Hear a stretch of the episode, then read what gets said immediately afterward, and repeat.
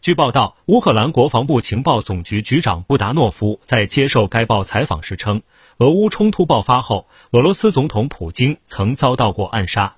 布达诺夫说，有人企图暗杀普京。据说不久前，他甚至遭到高加索代表的袭击，此为非公开信息。这是一次绝对失败的尝试，但它确实发生了。大约在两个月前，布达诺夫重申暗杀失败了。这件事并未公开，但他确有其事。目前，乌方暂未透露更详细的信息，俄方对这一说法也暂无回应。你觉得这件事的真实性能有几分？